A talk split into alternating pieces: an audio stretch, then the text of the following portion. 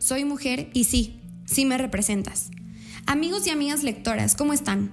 En este primer artículo quiero hablarles, en este mes trascendental para la mujer, sobre las razones para la conmemoración del 8M.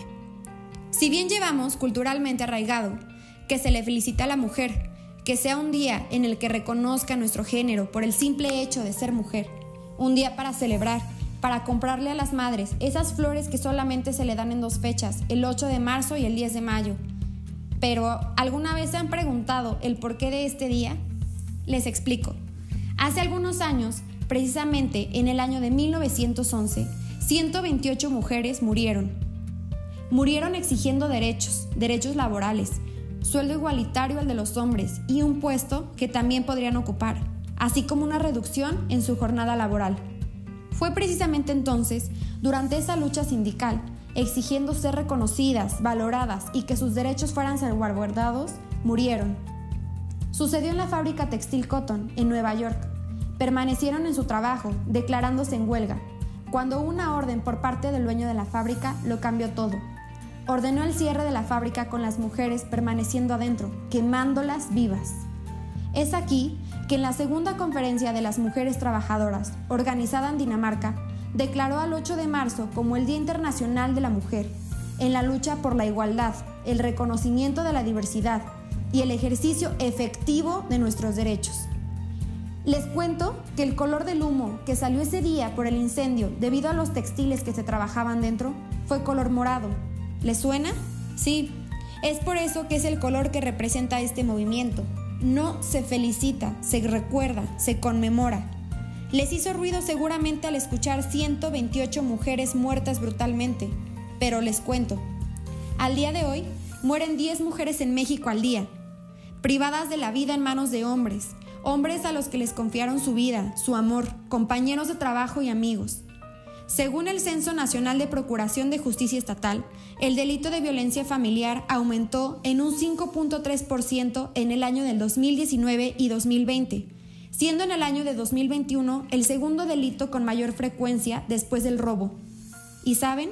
Fue el único que presentó un incremento porcentual dado el confinamiento por COVID-19, toda vez que se encontraban más expuestas al permanecer más tiempo dentro de sus hogares, registrándose así 273.903 en carpetas de investigación, siendo el 14.8% de los delitos, resultando el 80.4% a violencia familiar, 8.4% aviso sexual, 6.6% violación equiparada, 2.0% acoso sexual, 0.7% hostigamiento sexual.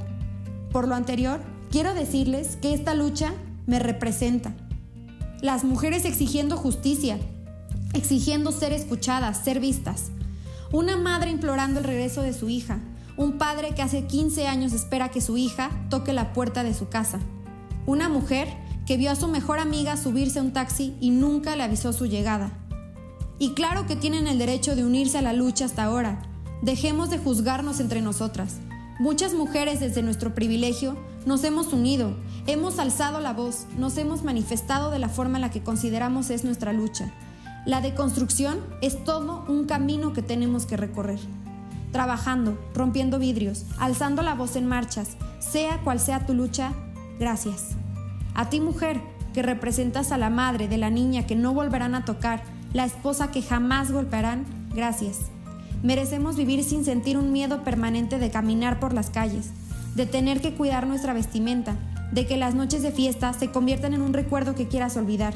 Merecemos amor, merecemos respeto, merecemos jornadas y derechos laborales iguales, Merecemos que sean respetados y salvaguardados nuestros derechos. Merecemos ser protegidas. Merecemos tener una infancia sana donde los recuerdos que tengamos sean jugando, no llorando.